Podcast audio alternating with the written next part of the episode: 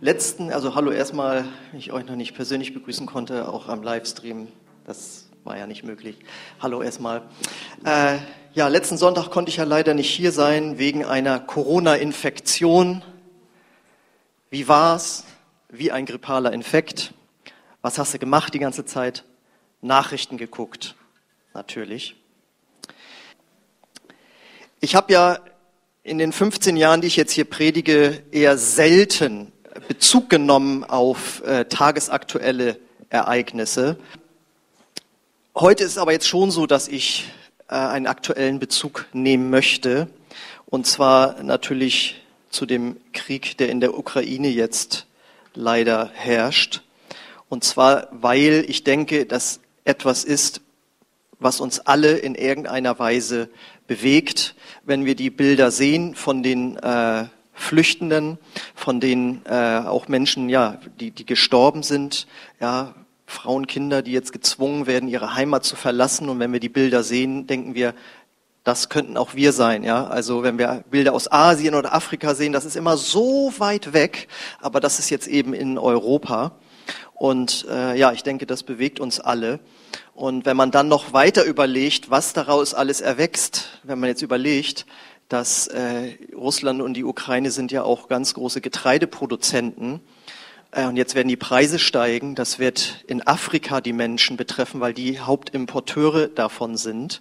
Ähm, und das geht bis ins wirklich in unsere Nachbarschaft, sag ich mal, rein. Man hört jetzt schon Geschichten, dass Kinder und Jugendliche mit einem russischen Hintergrund in deutschen Schulen gemobbt werden dafür, dass jetzt dieser Krieg ist. Also ich will damit sagen, das hat eine solche Bandbreite, was ein Krieg ähm, äh, bewirken kann. Und das ist ganz schrecklich. Ähm, dann natürlich auch die Angst vor einer Eskalation des Krieges. Kann das in irgendeiner Weise äh, bis hierher zu uns kommen? Und ich denke, was uns auch bewegt, ist, dass wir wieder einmal jetzt erleben durften, wie blitzschnell sich Politik ändert. Ja, wir haben das bei der Corona-Krise äh, gemerkt. Und jetzt auf einmal, wie schnell politische Entscheidungen getroffen wurden, die Jahrzehnte nicht möglich waren. Man spricht deswegen auch ja wirklich ähm, von einer Zeitenwende. Und so habe ich auch äh, die Predigt benannt. Zeitenwende, Fragezeichen, Ausrufezeichen. Und ich möchte mit einem äh, Predigtext starten, den Jesus mal uns gegeben hat im Matthäusevangelium Kapitel 24, Vers 6. Folgende, da heißt es, da sagt Jesus, ihr werdet von Kriegen hören und davon, dass Kriege drohen. Lasst euch dadurch nicht erschrecken. Das muss geschehen, doch es bedeutet noch nicht das Ende. Ein Volk wird gegen das andere kämpfen und ein Königreich das andere angreifen. In vielen Teilen der Welt wird es Hungersnöte und Erdbeben geben. Das alles ist aber erst der Anfang, so wie die ersten Wehen bei einer Geburt. Also man kann ja wirklich sagen, dass sich jetzt in den letzten Monaten, ich sag mal so, die Ängste die Klinke in die Hand gegeben haben. Ja, erst die Angst, an Corona zu sterben, dann Angst an der Impfung zu sterben, Angst vor den Maßnahmen. Dann hatte ich eigentlich gedacht, wenn wir da jetzt rausgehen, kommt als nächstes jetzt wieder die Angst vor dem Klimawandel. Also ihr habt ja es ja mitbekommen, dass junge Menschen sich an der Straße rangeklebt haben, weil sie sagen, wir sind die letzte Generation. Und man hört ja schon von jungen Menschen, jungen Frauen auch, dass sie nicht wissen, ob sie noch Kinder auf die Welt bringen möchten, weil das ist ja dann keine lebenswerte Zukunft mehr für diese Kinder. Und außerdem sind ja Kinder auch äh, CO2-Produzenten und das wäre dann auch nicht äh, förderlich. Ja, jetzt ist dazwischen aber diese Angst gekommen, nämlich bis zu uns hin die Angst vor einem Atomkrieg oder vorgestern glaube ich war das, man guckt morgens in die Nachrichten rein, da beschießen die doch ein Atomkraftwerk, ja? Also Angst vor einem Atomunfall. Und ich sprach mit einer Person und sagte, ich kann nachts nicht mehr schlafen aus Angst vor so etwas. Aber das Schöne ist, das Neue Testament hat wie immer eine gute Nachricht für uns. Und die lautet, lasst euch nicht erschrecken. Denn Angst lähmt, Angst macht krank, macht Angst, macht es noch schlimmer. Und er sagt hier wörtlich, wir sollen uns nicht erschrecken. Wann erschreckt man sich? Bei etwas Unvorhergesehenem. Also, um das mal zu verdeutlichen, um mal so einen Einblick zu geben, wie hier auch bei uns gearbeitet wird, hier bei den Angestellten. Also manchmal ist es so, dass ich, wenn ich zur Arbeit komme, ist äh, Jutta dann nicht in ihrem Büro, sondern ist hier im Gottesdienstraum oder sie räumt unten was auf oder sie ist auf Toilette oder sonst was. Und dann habe ich das ab und zu schon mal gemacht, dass ich mich dann hinter der Tür versteckt habe. Und wenn sie dann um die Ecke gekommen ist, bah! Ja, man muss ja die Mitarbeiter auch bei Laune halten. Ja? Das ist ja auch ein bisschen Spaß bei der Sache ist. Und neulich kam ich dann, kam ich dann wieder rein, wieder Bürotür offen, so halb offen. Und da war ich aber, dachte ich mir, na, da wollen wir doch mal gucken. Und dann bin ich richtig so ganz vorsichtig und habe hinter die Tür und tatsächlich, da stand sie da und wollte mich erschrecken. Aber ne, ich bin ja nicht und so. Ne? Ähm, das heißt, wenn man vorbereitet ist, erschreckt man sich nicht, lässt sich nicht so erschrecken. Und deswegen ist dieser Text hier von Jesus, der ja schon vor 2000 Jahren geschrieben wurde, eine Vorbereitung darauf. Erschreckt euch nicht. Denn ihr und wir leben in einer gefallenen Schöpfung, in einer gefallenen Welt, in der es Naturkatastrophen gibt, in der es Krankheiten gibt und der es aufgrund dieser geistlichen Krankheit, die die Menschheit befallen hat, damals schon ähm, die sogenannte Sünde, das heißt Dinge zu tun, die in Gottes Augen nicht in Ordnung sind, führen auch zu Streit, nicht nur in Familien, sondern auch zu Kriegen äh, zwischen Völkern. Und ähm, Jesus sagt hier, das ist wie eine Wehe vor einer Geburt. Das sind Wehen vor einer Geburt. Und wir wissen, bei einer Geburt kommt am Ende was ganz Tolles raus, nämlich ein Kind. Das ist in diesem Fall dann die neue Welt, die entstehen wird, wenn Jesus wiederkommen wird. All das, was wir jetzt hören und erleben, und das ist ja nicht das erste Mal, dass so etwas passiert. Für uns ist es nur, die wir jetzt 75 Jahre im Frieden gelebt haben in Europa, ist es so ein Hallo-Wach-Effekt. Aber frag mal Menschen in Afrika, ja, oder in Asien eben, also, äh, oder Mittelamerika, was es da alles für Kriege schon gegeben hat. Ähm, das ist alles, sind Wehen, die darauf hindeuten, dass Jesus Christus wiederkommen wird. Und das ist ein freudiges Ereignis. Und wenn man das alles weiß, dann kann man wieder ruhiger werden. Egal, was morgen früh äh, in den Nachrichten dann äh, gezeigt wird. Letztlich hat Gott bei allem auch trotzdem noch den Überblick und auch die Sachen im Griff. Das möchte ich euch an einem Beispiel verdeutlichen. Mal bitte die nächste Folie. Kennt ihr diesen Mann? Was, den kennt ihr nicht?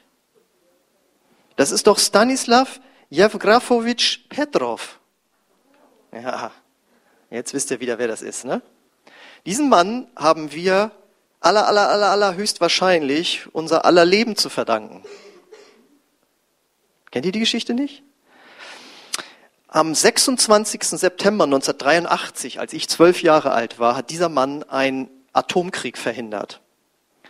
Und zwar war das so, er war damals Oberstleutnant bei der äh, Luftverteidigung der Sowjetunion damals ja noch. Und die Sowjets hatten damals gerade ein neues Satellitensystem entwickelt, wo sie äh, die USA beobachtet haben, um zu checken, wenn die Raketen losschicken, dann müssen wir gegenhalten. Und dann sitzt er da nachts irgendwie und auf einmal gibt's eine, eine Meldung. Da kommt eine Rakete aus Montana, wird da hochgeschickt. Da gibt's Raketensilos. Aber er wunderte sich schon, also eine Rakete für einen Angriff bisschen wenig. Dann kam noch mal wieder äh, auch eine Meldung, irgendwie fünf, sechs oder so, aber er hat trotzdem nicht geglaubt, dass das jetzt ein Angriff sein soll und hat das als Fehlalarm eingestuft. Normalerweise hätte er dann alles einleiten müssen, dass jetzt ein Atomkrieg äh, losgeht und das zurückgeschlagen werden muss. Und zu der damaligen Zeit hatte man nur 25 Minuten Zeit, äh, um einen Gegenschlag zu, äh, auszulösen. Und er hat gesagt, das werde ich nicht machen.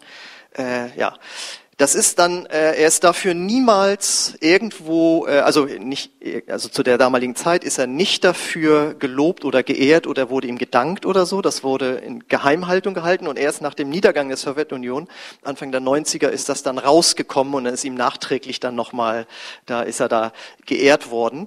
Aber ähm, das war einer der brisantesten Momente in der Weltgeschichte. Und keiner von uns hat es damals mitbekommen. Ja, aber das hätte richtig ins Auge gehen können. Also ich will damit sagen, Gott ist immer noch auch in Kontrolle hier. Und in den 90er Jahren haben wir mal ein Lied gesungen, das lautet, das ging so. Gott erhöht und Gott setzt ab. Gott sitzt auf dem Thron. Gott erhöht und Gott setzt ab. Gott sitzt auf dem Thron. Das ähm, soll einen Hinweis geben auf die Allmacht oder Souveränität Gottes. Aber gleichzeitig, und ich hoffe, nach 15 Jahren Predigten habt ihr das auch gelernt hier, will Gott und müssen wir auch in diesem Prozess mitwirken. Denn es heißt in Matthäus 6, Vers 10 im berühmten Vater unser, dein Reich komme, dein Wille geschehe, wie im Himmel, so auch auf Erden. Das heißt, wir sollen beten, dass der Wille Gottes geschieht auf der Erde. Das ist nicht automatisch der Fall. Wenn das automatisch der Fall wäre, dann hätten wir tatsächlich keine Kriege, Krankheiten, Umweltkatastrophen und all das, was Schlimmes passiert. Wir wissen, diese Erde wurde damals den Menschen überantwortet. Sie sollten die Autorität darüber ausüben. Sie haben sich von ihrem Gott abgewandt und seitdem herrschten hier dunkle Mächte in dieser Welt und das ist der Grund. Und Gott, und Gott muss diese, ähm, diese Autoritätsübergabe an die Mächte der Finsternis respektieren. Und wir sollen daran mitwirken, dass aber sein Wille durchkommt. Wenn wir, die wir jetzt Autorität hier auch haben durch unser Gebet, dafür beten, dann greift Gott eben ein. Gottes Wille geschieht offensichtlich nicht automatisch. Gott, das ist ein Geheimnis, das können wir nicht erklären. Es geschehen schlechte Dinge, Gott greift irgendwie ein, lässt beten und kriegt es dann doch am Ende wieder hin, dass es gut wird. Ja, das sehen wir an Adolf Hitler. Er wollte die Juden vernichten. Danach gab es einen äh, Staat Israel. Ja, er wollte Deutschland ganz groß machen. Danach war Deutschland ganz klein. Das ist alles das, das Gegenteil von dem gekommen, was er als Diktator sich gedacht hat. Und davon gehe ich bei dem jetzigen Diktator äh, auch aus, dass das alles nach hinten losgehen wird. Aber bis dahin ist das eben noch eine Wegstrecke, wo Gott möchte, dass wir im Gebet mitwirken. Dass Gott sein Volk in sein Wirken mit einbezieht, finden wir durch die ganze Bibel. Ja, als ähm, das Volk Israel einen Krieg führen musste, heißt es, dass Mose seine Hände hochheben musste zu Gott. Das ist ein Zeichen für Fürbitte. Und jedes Mal, wenn er das gemacht hat, hat Josua, sein Stellvertreter, der den Krieg gewonnen. Und wenn er die Arme runtergenommen hat, ging der Krieg nach hinten los sozusagen. Das heißt, wenn er gebetet hat, war der Sieg da. Und das ist schon ein erster Hinweis, Gott will, dass wir mitwirken. Oder in Hesekiel beklagt Gott, dass er niemanden findet, der für das Volk Israel in den Riss tritt, wie es heißt. Wir kennen die Formulierung in die Bresche springen. Jemand, der für das Volk Israel betet, damit der Krieg oder die Zerstörung aufgehalten werden. Er sagt, ich fand aber keinen. Oder wir lesen in der Apostelgeschichte, dass die, als die erste Christenverfolgung losgeht, der Apostel Jakobus geköpft wird im Gefängnis. Danach, bei dem zweiten Gefangennahme, fängt die ganze, da heißt es, die ganze Gemeinde aber betete, nämlich für Petrus, der auch gefangen gesetzt worden war, und der kommt durch ein Wunder frei. Das heißt, einmal wird geschrieben, die Gemeinde hat gebetet, derjenige kommt frei, beim anderen Mal hören wir nichts davon, derjenige kommt um. Und das äh, Gott auf unser Gebet hört, finden wir auch in der jüngeren Geschichte. Ähm, und zwar ist es so, dass es im Zweiten Weltkrieg eine Bibelschule in Wales gab. Wer Reinhard Bonke noch kennt, das ist die Bibelschule, wo er hingegangen ist, äh, in den äh, 60er Jahren. Und damals aber im Zweiten Weltkrieg war das eine Bibelschule und da haben sich dann während des Zweiten Weltkriegs jeden Tag von 19 Uhr bis 12 Uhr nachts 100 Bibelschüler jeden Abend zusammengefunden und haben für oder gegen den Krieg gebetet, dass Hitler und Mussolini den Krieg verlieren. Und äh, die haben das teilweise, da steht da 15.30 Uhr, wir beten jetzt das und das. 1730, jetzt beten wir das und das.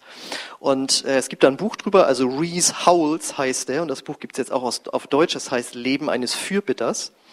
Und ähm, da heißt es, noch heute, nach all diesen Jahren, erinnern sich viele in Großbritannien an das Grauen jener Tage. Wenn wir an das Wunder von Dünkirchen zurückdenken, das von verschiedenen Führern als eine Intervention Gottes anerkannt wurde, ich hoffe, ihr erinnert euch oder habt den Film mal gesehen, Dunkirk, sehr sehenswert. Das war ja so, dass das sogenannte britische Expeditionskorps äh, Anfang, ich glaube 41 war das, ähm, stand kurz davor, von den Deutschen vernichtet zu werden. Und wie durch ein Wunder gehen die Deutschen nicht mehr weiter. Die Briten haben Zeit, sich an der Küste zu sammeln. Und dann haben, ich ihr kennt die Geschichte sicherlich, äh, und dann haben sie ja Fischerboote und sämtliche Handelsboote und sonst was rübergeschickt und die Soldaten alle so rübergebracht. Also den Film müsst ihr unbedingt mal sehen. Das war ein echtes Wunder. Das ganze Expeditionskorps wurde gerettet. Das waren mehrere Zehntausend Männer. Ähm, das war ein Wunder. Und äh, dann steht hier halt, ähm, wenn wir an das Wunder von Dünkirchen zurückdenken, das von verschiedenen Führern als eine Intervention Gottes anerkannt wurde, die ruhige See, die den kleinsten Booten die Überfahrt ermöglichte, die fast vollständige Evakuierung der englischen Truppen. Wie dankbar sind wir, dass Gott diese Kompanie verborgener Fürbitter hatte, deren Leben Tag für Tag auf dem Altar lag, während sie für die Befreiung Großbritanniens in den Riss traten. Die haben auch gebetet, als die große äh, Invasion in der Normandie dann stattfand als die Invasionsarmee rübergesetzt ist, ist kein einziges U-Boot im, im Kanal gewesen. Es gab keinen einzigen Angriff von irgendeinem Boot. Ja, das sind Dinge passiert oder auch in Afrika. Zum Beispiel der bekannte Bibellehrer Derek Prince erzählte, dass Gott ihm aufs Herz gelegt hatte: Du musst für neue Offiziere beten. Die jetzigen sind nicht gut drauf. Und dann hat er gesagt, er hat überlegt, was für ein Gebet könnte das sein? Und äh, ich lese das mal ganz kurz vor, das hat mich als neuer Christ damals sehr fasziniert. Er sagte, nach einer Weile schien mir der Heilige Geist folgendes Gebet zu geben, Herr, gib uns Führer, die durch dir, die, durch die es dir zur Ehre gereicht, wenn du uns durch sie den, den Sieg schenkst. Und das hat er regelmäßig jeden Tag gebetet. Und dann wurde ein neuer ähm, äh, Kommandant berufen. Und das war dann B.L. Montgomery. Das ist ein beka ganz bekannter General der britischen Armee dann gewesen. Ähm, Montgomery war der Sohn eines evangelikalen Bischofs der anglikanischen Kirche. Er war ein Mann, der zwei Anforderungen Gottes an einen Führer des Volkes ganz und gar erfüllte. Er war gerecht und gottesfürchtig. Außerdem war ein Mann mit übergroßer Disziplin. Innerhalb von zwei Monaten hatte er seinen Offizieren ein neues Disziplinbewusstsein vermittelt und so das Vertrauen der Männer in ihre Führer wiederhergestellt. Und dann kommt ja diese große Schlacht vor El Alamein, die dann gewonnen wurde. Und dann sagt er hier, in einem, also er hörte dann über ein kleines Transistorradio eine Darstellung des Geschehens im Hauptquartier Montgomerys. Ähm, er erinnerte sich daran, dass Montgomery seine Offiziere und Soldaten öffentlich zum Gebet aufgerufen und gesagt hatte, lasst uns den Herrn, der mächtig in der Schlacht ist, bitten, uns den Sieg zu geben. Als diese Worte aus jenem Transistorradio kamen, redete Gott ganz deutlich zu meinem Geist und sprach, das ist die Erhörung deines Gebetes. Also Gott bezieht Menschen ein, damit Mächte der Finsternis aufgehalten werden. Und im Psalm 46, 10 bis 12 heißt es über Gott, in aller Welt bereitet er den Kriegen ein Ende. Die Kampfbogen bricht er in zwei, er zersplittert die Speere und verbrennt die Kriegswagen. Hört auf, ruft er und erkennt, dass ich Gott bin. Ich stehe über den Völkern, ich habe Macht über die ganze Welt. Der Herr, der allmächtige Gott steht uns bei, der Herr Gott Jakobs ist unser Schutz. So, und das meint natürlich heute, Kampfbogen sind Gewehre, Speere sind Raketen äh, und Kriegswagen sind Panzer. Aber das geschieht eben nicht automatisch, sonst würde es ja keine Kriege mehr äh, auf der Welt äh, geben. Und deswegen möchten wir jetzt am Mittwoch, wenn wir den Lobpreis- und Gebetsabend haben, habe ich da eigentlich die Folie mit reingebaut? Ja, genau. Ähm, möchten wir schwerpunktmäßig dem Ukraine-Krieg widmen. Und wir glauben halt, dass unsere Gebete etwas bewirken. Wenn man nicht an die Gebete glaubt, dann ist so, ja, ja, die Christen beruhigen sich oder wie neulich in so einem atheistischen Artikel war, da wird jetzt gebetet, das wird nichts nützen gegen die russische Armee. So, ja. Also ähm, wir glauben an die Macht des Gebetes und deswegen möchten wir dafür beten, dass äh, Putin für äh, den Zelensky und auch die Klitschko-Brüder, die kennt er, wo der eine ja der äh, Bürgermeister von Kiew ist und so. Ja, also das sind jetzt mal wirkliche Helden, muss man sagen. Äh, die hätten sich auch ausfliegen lassen können und die sagen, wir bleiben da. Und äh, ja, das ist das, was wir tun können. Gleichzeitig möchten wir aber auch praktisch äh, werden. Und zwar hat eine junge Ukrainerin Kontakt mit uns aufgenommen und gefragt, ob wir Platz hätten, um äh, ja, Lebens, nicht, nicht Lebensmittel, sondern praktische Dinge, die jetzt gebraucht werden, zu lagern. Und ich habe gehört, dass sie heute auch da sein soll. Bist du zufällig da? Ist sie, Irina? Ach, da bist du ja, genau. Wir haben uns noch gar nicht kennengelernt. Ich habe das hier einfach mal mit eingebaut. Das ist also Irina, also herzlich willkommen hier in unserer Mitte. Genau, und äh, wir haben, ähm, wir können unsere Halle dort ein Teil zumindest davon zur Verfügung stellen. Und es wird so sein, dass man dort dann äh, Kartons abgeben kann. Und zwar nicht in erster Linie Klamotten, wie man denken würde, sondern Medikamente, äh, so schmerzstillende Sachen wie Ibuprofen, Paracetamol, Wundpflaster, Sprühpflaster oder kommt schon was Aktuelles rein. Genau. Ähm, oh, das sind dann doch noch ein paar Sachen mehr geworden. Wir werden euch das weiter schicken, aber ich sage es eben jetzt schon mal, ähm, dass es eben mehr so praktische Dinge sind wie Wundpflaster, Sprühpflaster, Isomatten, Zelte, Schlafsäcke, Taschenlampen, Babynahrung, Babymilchpulver, Energy-Drinks, Energieriegel, Kaffee, Tee und so weiter. Und ähm, dann wird das bei uns sozusagen zwischengelagert und dann eben abgeholt. Ähm, Sie selbst hat ja auch Familie, die jetzt äh, fliehen wird. Das sind sechs Personen, zwei Frauen, vier Kinder. Wenn irgendjemand von euch weiß, wo hier eine Wohnung äh, zu mieten ist, dann wären wir euch dankbar, wenn ihr euch da äh, melden könntet. Ähm, grundsätzlich werden wir uns auch an die Hilfen ranhängen, sag ich mal, die unser Gemeindebund ja anbietet, der Bund Freikirchlicher Pfingstgemeinden. Da gibt es ja auch viele Hilfswerke, wie zum Beispiel den AVC. Äh, das ist das äh, Aktionskomitee für verfolgte Christen. Das wurde damals in den 60er oder 70ern gegründet und hat damals äh, verfolgte Christen im Ostblock unterstützt und ist jetzt eine Hilfsorganisation. Und die haben ganz viele Kontakte schon immer gehabt, auch in die Ukraine und ähm, die können da wirklich gut helfen.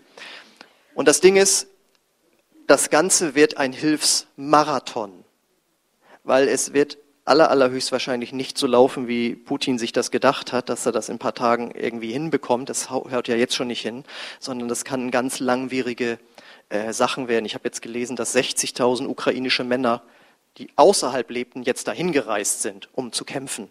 Ja, also das ja, also es ist bewundernswert, aber das bedeutet auch, dass das ein, dass das ein langer Krieg werden wird. Und ähm, von daher werden wir dann noch viele Wochen und Monate Möglichkeit haben, uns in, durch die verschiedensten Kanäle zu engagieren. Nur, dass ihr erstmal wisst, dass wir da als Kirche auch helfen wollen oder werden. Ähm, jetzt lautet ja die Predigt Zeitenwende. Warum weil ja auch bei uns Politiker, sag ich mal, das auch so bezeichnet haben und sozusagen aufgewacht sind. Und sie haben gesagt, so können wir nicht weiter Politik machen.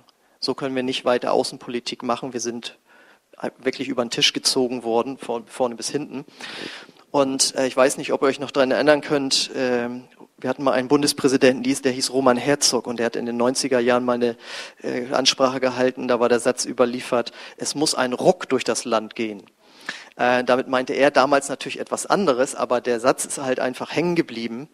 Es muss ein Ruck durch das Land gehen und das meine ich natürlich in Bezug auf uns als Gemeinden und Kirchen. Und damit meine ich jetzt nicht politisch oder, oder wie auch immer, sondern es ist Zeit, die Corona-Krise, dass wir die hinter uns lassen und dass wir uns wieder, dass wir einfach wieder loslegen, das Reich Gottes äh, zu bauen und auch mit einem neuen Bewusstsein, die Zeiten sind nicht mehr so, wie sie gewesen sind. Die, die ganzen Gewissheiten brechen weg. Ich habe ja vor paar Wochen noch den Witz gemacht, naja, also als Kirche so zusammenzuhalten, dann, äh, wenn Putin uns das Gas abdreht und so, dann und so weiter, das ist jetzt ja jetzt schon da, so, ja.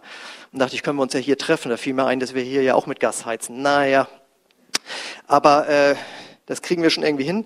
Ähm, auf jeden Fall, die Zeiten haben sich wirklich geändert und dieses Wohlfühlchristentum, komme ich heute nicht, komme ich morgen, das werden wir so nicht mehr weitermachen können. Ja? Also die Zeiten ändern sich wirklich und ich möchte wirklich da für uns alle eine Zeitenwende einfach erleben. Wir müssen unser Leben einzeln und als Gemeinde ganz neu auf Gott ausrichten. Und in dieser Zeit der Verunsicherung sollen wir diejenigen sein, die Sicherheit vermitteln weil wir haben nach wie vor die frohe Botschaft, dass Gott uns liebt und uns durch den Sturm hindurchtragen möchte. Und deswegen möchte ich nochmal dran erinnern, dass wir ja, kannst die nächste Folie schon mal machen, ähm, dass wir ja an Ostersonntag, also es passt ja immer wieder neue Hoffnung. Also das, äh, das passt ja nun wirklich genau in diese Zeit hinein. Die Auferstehung von Jesus ermöglicht ein Leben mit Gott und damit kann man anders durchs Leben gehen, durch die Erschütterungen, durch die wir jetzt hier äh, einfach gehen. Und dazu laden wir euch ein, einzuladen, dass Menschen da hinkommen, weil wir eine Woche später ja auch auf der nächsten Folie ist den, äh, den nächsten Alpha-Kurs planen werden. Und da wir ja dann schon Ende April sind, werden wir das auch wieder vor Ort machen. Das heißt, es wird nicht online sein, sondern es wird hier sein, auch mit gemeinsamem Essen, also so wie ein Alpha-Kurs sein sollte. Und lasst uns einfach diese äußeren Umwälzungen, diese Zeitenwende auf uns persönlich und auf unsere Gemeinde beziehen, dass wir gerade jetzt uns nicht zurückziehen, praktisch helfen, dafür beten, aber eben auch unsere Hoffnung weitergeben, dass Jesus ein, ein Anker im Sturm wirklich ist. Und damit wir diese positive Grundstimmung auch wirklich alle behalten, egal was dann morgen früh in den Nachrichten ist, empfehle ich, dass wir seine, also Gottes Nachrichten bevorzugt lesen. Denn in Klagelieder 3,22 heißt es, die Gnade des Herrn nimmt kein Ende, sein Erbarmen hört nie auf, jeden Morgen ist es neu. Das heißt, das sind immer die neuesten Nachrichten. Das heißt, noch bevor du liest, dass irgendwas passiert ist, solltest du das hier lesen. Seine Güte und sein Erbarmen ist jeden Morgen neu. Das sind die Breaking News. Das ist die wichtigste Nachricht für dich, für den Tag. Und was dann noch an Nachrichten kommt, ja, das ist halt so. Aber für dich ist das die wesentliche Nachricht.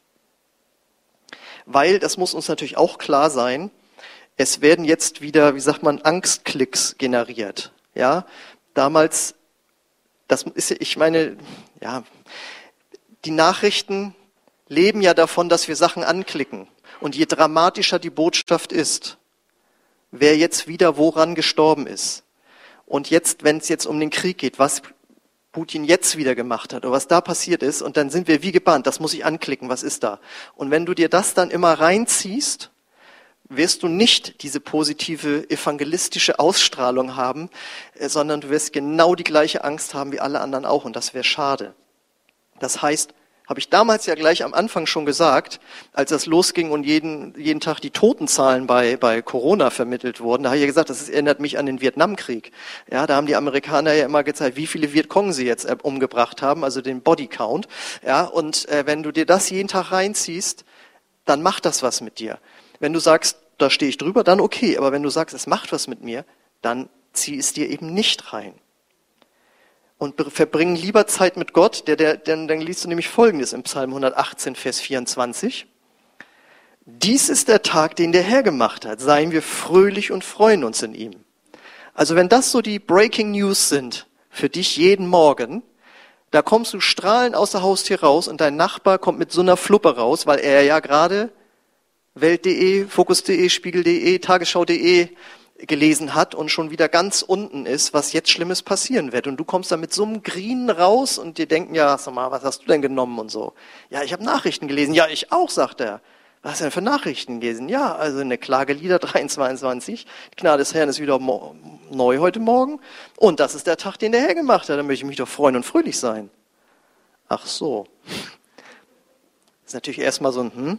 Aber wenn man, wenn die Leute merken, dass wir auch langfristig eine andere Stimmung, eine andere Laune haben, dann werden die Leute fragen, wo habt ihr das her? Und dann haben wir, das haben wir von Gott. Amen. Genau. Das heißt, wir kennen ihn, wir haben seine Hilfe und wir kennen auch das Ende. Ja? Wenn wir den Ausgangsvers nehmen, das sind die Wehen auf das, was am Ende dabei rauskommen wird. Und das ist eine neue Erde, das ist, dass Jesus wiederkommen wird, dass das Reich Gottes kommen wird. Und das ist etwas, worauf wir uns freuen. Glaubst du auch, dass es Zeit für eine Wende ist? Nicht nur in der Außenpolitik, sondern in deinem persönlichen Leben, im Leben der Gemeinde? Dann lass uns doch gemeinsam aufwachen und dann lass uns gemeinsam beten für Gottes Eingreifen in dieser Welt und dass Menschen Jesus kennenlernen, zu seine Erlösung begreifen. Lass uns seine Hoffnung in dieser Welt bezeugen. Wenn nicht wir, wer dann? Und jeden Sonntag fragen wir das auch. Hast du diese ganz persönliche Zeitenwende schon erlebt? dass du Jesus in dein Leben aufgenommen hast, dass er dein Erlöser geworden ist, dass er dein Beschützer geworden ist, dass er aber auch derjenige ist, der für dich am Kreuz gestorben ist, weil auch du Dinge in deinem Leben getan hast, für die du Vergebung brauchst. Wenn nicht, dann laden wir jeden Sonntag dazu ein, diese Entscheidung zu treffen. Es ist nur ein Gebet, aber es verlangt eine Lebensentscheidung, die dein ganzes Leben um 180 Grad verändern wird. Ich möchte jetzt gerne beten für euch, für uns, dass wir das umgesetzt bekommen. Die, er steht doch gerne dazu auf. Auch die Erinnerung daran, Mittwoch 19.30 Uhr werden wir uns hier treffen, um zu beten. Und dann wollen wir erleben, dass Gott eingreift in diese Zeit. Vater im Himmel, wir danken dir jetzt dafür, dass wir uns hier versammeln dürfen in Freiheit und vor allen Dingen im Frieden. Wir wollen das nie gering schätzen, dass wir das haben dürfen. Und wir danken dir dafür, Herr, dass wir dir äh, diese Situation in der Ukraine anbefehlen dürfen und für dein Eingreifen beten dürfen und glauben dürfen, dass du dort mit am Wirken bist, Herr. Auch wenn Dinge erstmal schlecht aussehen oder vielleicht auch schlechter werden, wir glauben, dass du am Ende zu deinem Ziel kommen wirst, Herr, weil auch wir mitbeten und auf der ganzen Welt gebetet wird. Und ich bete jetzt für jeden Einzelnen, jede Einzelne, die hier ist, für ein Herz, das in dir Ruhe und Frieden findet, weil deine Nachrichten einfach die besten Nachrichten sind. Und die sind jeden Tag neu für uns da. Ich preise dich darüber, Herr. Und ich bete, Herr, dass dort, wo Herzen jetzt in Unruhe gekommen sind, ob hier oder auch wenn du zu Hause guckst am Livestream, ich lade dich ein, schließ deine Augen, öffne deine Hände als äußeres Zeichen innerlich zu empfangen. Und ich möchte jetzt einfach beten für dich. Und ich bete jetzt, dass dein Frieden ganz neu in jede Seele hineinkommt, die beunruhigt wurde. Und ich komme an, an in dem Namen von Jesus Christus gegen diese, gegen diese Angst, die sich auf uns legen möchte. Ich komme dagegen an in dem Namen Jesus Christus und ich bete um eine ganz neue Ermutigung und ganz neue Erfahrung des, der Liebe und des Friedens Gottes. Danke, Vater, dass du uns nicht allein lässt, sondern dass wir mit dir durch diese Zeit gehen. Und danke, dass wir einen großen Auftrag haben in dieser Welt. Und ich bete für jeden, der hier ist, dass du ihm oder ihr Menschen aufs Herz legst, von dir zu zeugen und sie auch einzuladen in die Gemeinde hierher, zum Alpha, wie auch immer. Danke, Vater, dass du uns da äh, gebrauchen möchtest, auch dadurch die Welt besser zu machen, dass wir erlöste Herzen haben. Halleluja. Und ich lade euch ein, dass wir gemeinsam beten, wenn du heute hier bist und Jesus in dein Herz aufnehmen möchtest als dein Erlöser, dann bete jetzt einfach Satz für Satz mit uns mit und dann wird Jesus in dein Herz kommen. Und wenn es ein ernst gemeintes Gebet war, dann lade ich dich ein, danach zu dem Gottesdienst hier zu mir zu, nach vorne zu kommen. Einfach mit. Jesus, ich komme jetzt zu dir und ich mache dich zum Herrn meines Lebens. Vergib mir meine Schuld und komm du in mein Herz. Ich glaube, dass du von den Toten auferstanden bist, nachdem du für mich gestorben bist. Amen. Amen. Amen. Lass uns jetzt Gott einfach nochmal die Ehre geben für das, was er für uns getan hat und jetzt immer noch tut.